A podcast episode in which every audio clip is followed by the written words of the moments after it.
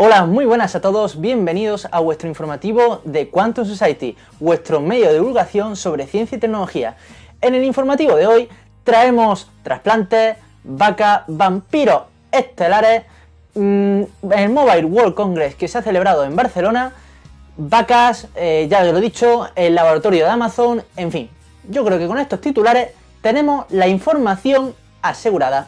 Así que con esto comenzamos. Y como primera noticia en astronomía tenemos la noticia de que se ha acabado un nuevo cráter en la Luna causado por una basura espacial. Los astrónomos dicen que este es el primer impacto no intencional causado por la basura espacial en el espacio. Por lo tanto, pone en creciente manifiesto del problema sobre la basura espacial en estos tiempos. Inicialmente se pensó que era un cuerpo del cohete del SpaceX Falcon 9, que lanzó un satélite de observación de la Tierra hace 7 años.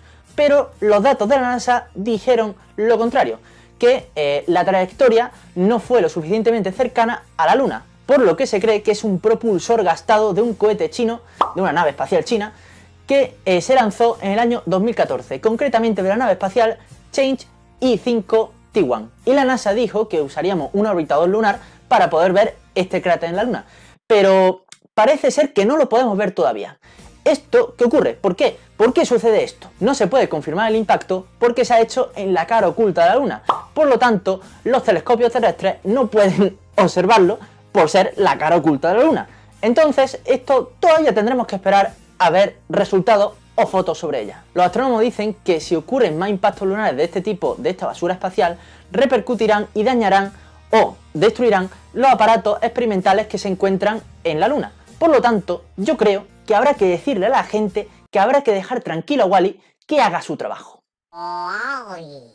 Como segunda noticia de astronomía tenemos el sistema con agujero negro más cercano que en realidad no tenía agujero negro. En 2020 se anunció el descubrimiento de un agujero negro, el cual estaba a mil años luz de distancia y se convertía en el próximo más cercano al Sol. Pero en un artículo publicado en Astronomy y Astrophysics dice que no hay agujero negro. Pero entonces, si no hay agujero negro, ¿entonces qué hay? Pues parece ser que Drácula se ha colado en el espacio. El término se denomina vampirismo estelar. Es un fenómeno común que trata sobre que dos estrellas están en una etapa muy temprana y rara de su evolución. Por lo tanto, esto lo que hace es que en este sistema binario, una de esas estrellas succiona en la atmósfera de la otra. De ahí el nombre de vampiro.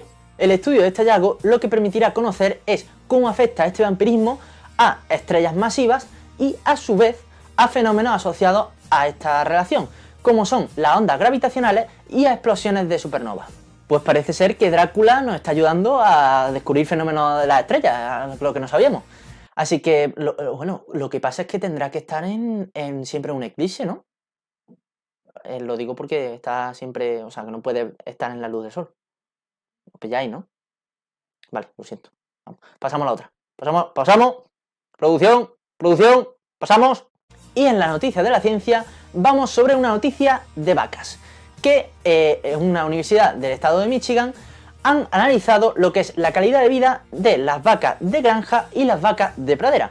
En este caso, los factores de estudio que se han medido eran eh, cuánto, está, cuánto tiempo estaban de pie, cuántas zacadas han hecho, eh, en fin, un poco todo de lo que es la vida de vaca.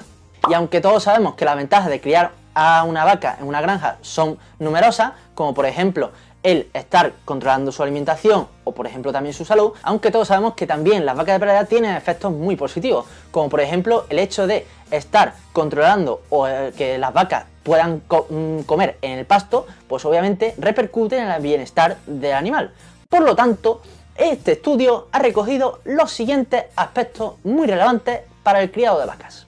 Las vacas de pradera pasan menos tiempo acostadas que las vacas de granja y por lo tanto se mueven más las vacas de pradera los tiempos de reposo eran mayores en las vacas de granja que en las vacas de pradera, el número de caminatas de las vacas de pradera eran mayores que las vacas de granja, las vacas de pradera daban más pasos que las vacas de granja y los pasos de las vacas de pradera eran más cortos que las de granja. En definitiva, las vacas de pradera estaban en torno a 12 horas de pie y eran mucho más activas que las vacas que se encontraban en cubículos en granja. Esto no es nada nuevo, pero oye, quizá habrá que mover el culo y no ser tanta vaca de granja. Así que yo creo que mejor ser una vaca de pradera en la que hay que ser más activa que una vaca de granja. Aunque bueno, para eso os dejo aquí al experto en vacas. ¡Hostia, pilotos! ¡Oh, que son de bonos! ¡Me encantan! Y como segunda noticia en la ciencia tenemos, por desgracia, una mala noticia, que en este caso ha muerto el señor que fue seno trasplantado por un corazón de cerdo. Resultó que este señor fue eh, rechazado por un trasplante anteriormente y los médicos hicieron esta investigación y este procedimiento para intentar eh, amenorar lo que es el tiempo de espera para un trasplante nuevo. Durante varias semanas el corazón respondió adecuadamente, pero eh, esta última semana fue en deterioro su recuperación y finalmente murió el 8 de marzo. Sin embargo, este caso ha proporcionado numerosas claves para el avance en esta materia. El éxito de esta operación reside en que gracias a las modificaciones genéticamente del órgano trasplantado se ha conseguido evitar el crecimiento masivo del órgano y así evitar el rechazo. Por desgracia, esto no es más que otra cosa que es ganar tiempo ante la falta de órganos, ya que en Europa existen 11 muertes cada día por falta de órganos. Y experimentos como este pueden ser claves para ganar tiempo ante un trasplante real y, quién sabe, si puede ser esta una de las claves que pueda avanzar en este tipo de sereno trasplante. Y no nos vamos de trasplantes porque vamos otra vez a trasplantes, pero en este caso ha sido de que un bebé de 6 meses se ha realizado el primer trasplante de órgano y de timo. De timo no es un timo, no, no os vengo a, vender nada. Esto es un timo de verdad de la ciencia.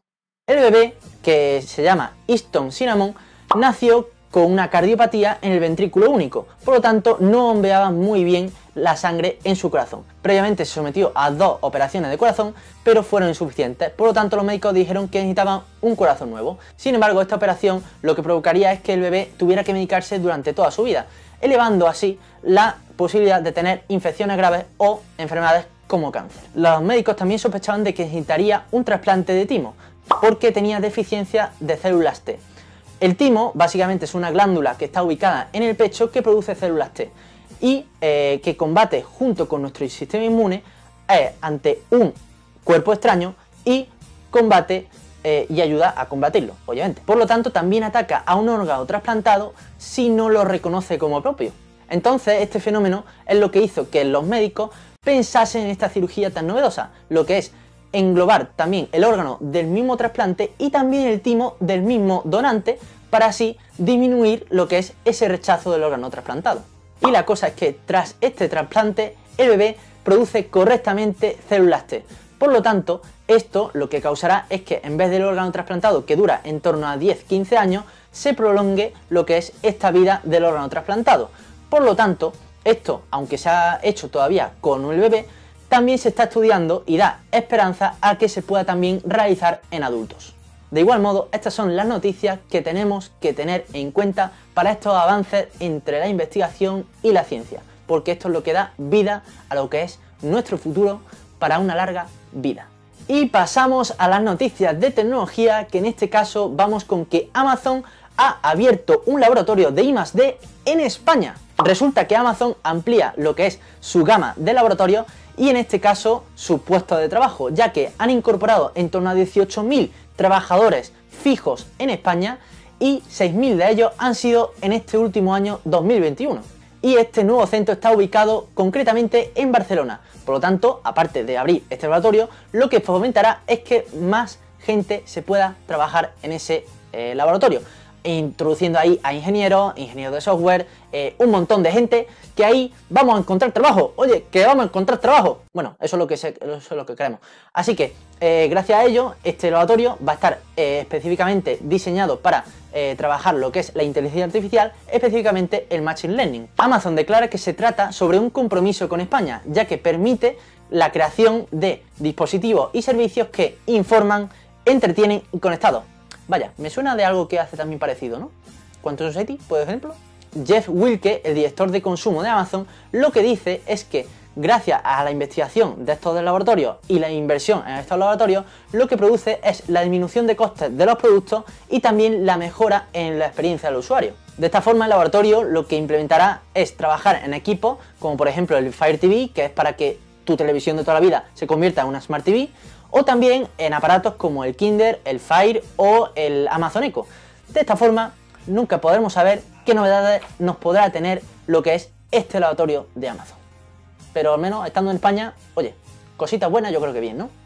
Y vamos con otra noticia de tecnología que en este caso, como no puede ser, no nos vamos de Barcelona, estábamos en el, laboratorio de Amazon de Barcelona y nos vamos también a Barcelona, en este caso al Mobile World Congress, que se ha realizado este año también en Barcelona y que nos ha dejado una serie de novedades bastante impactantes. Y es que resulta que la sociedad actual cada vez queremos las cosas más deprisa, ¿verdad?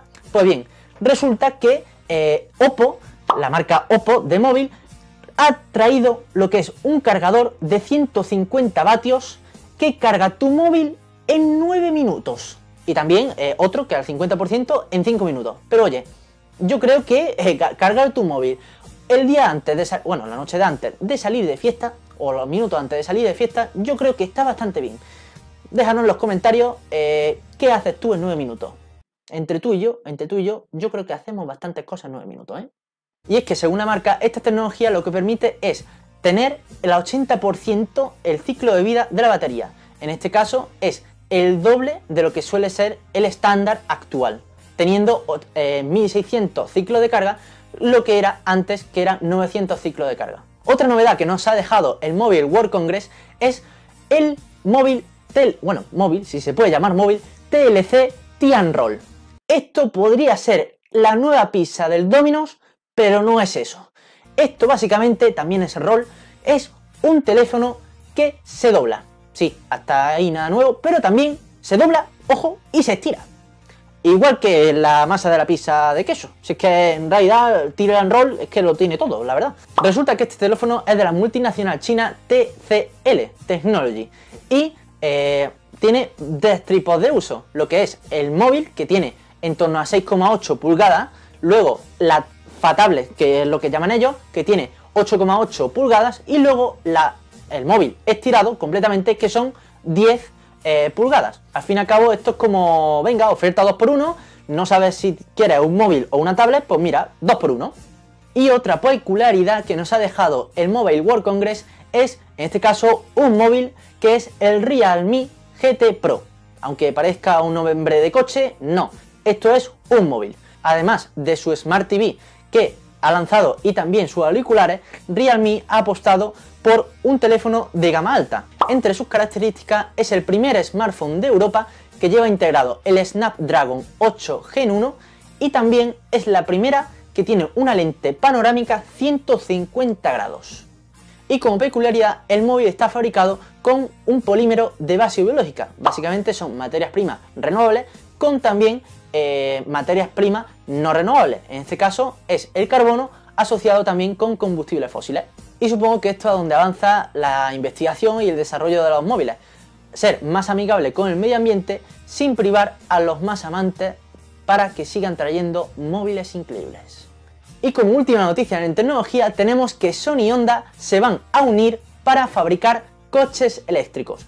Básicamente, eh, Sony, aunque ya había tenido ya y ha, lanzado coche eléctrico, también se van a asociar con Honda para así, quien, pues eso, potenciar la unión de entre Sony y Honda. Y es que la cosa producir no es nada sencillo, así que lo mejor de Sony se lo lleva Honda y lo mejor de Honda también se lo lleva Sony. Sony lo que aportará será ese desarrollo tecnológico y Honda lo que favorecerá a Sony es sobre esa producción para esos coches eléctricos. En este caso, pues mm, parece ser que el primer coche lo tendremos en 2025. Aunque sí que es verdad que no tendrá nada fácil, porque todo el mundo quiere tener parte de ese pastel. Tanto Xiaomi, Apple y Google, y quizás esto es lo que el mundo del coche eléctrico es lo que necesita. También un poquito de competitividad para intentar ver quién consigue el mayor coche eléctrico. Todo ello unificando lo que es también el desarrollo tecnológico, también con lo que es la producción de estos coches eléctricos. Así que bueno, quién sabe, a lo mejor en 2025 estamos con nuestro coche eléctrico, con una PlayStation 5 eh, jugando dentro. Aunque bueno, este paso sale antes el coche Sony antes que más stock de la PlayStation 5. Y aquí terminamos este informativo. Espero que os haya gustado. Dejadlo en los comentarios qué os ha parecido. Espero que este os haya molado. Y, en fin, no sabemos cómo vamos a traer más noticias, pero esto es lo bonito de estas cosas porque al fin y al cabo son noticias y a todo el mundo nos gusta la noticia y curiosar. Así que, en fin, curiosos de la ciencia, como bien estamos nosotros y somos unos frikis, unos frikis de conocimiento y de la ciencia que no nos puede parar nadie. Así que, en fin, nos vemos hasta otro informativo.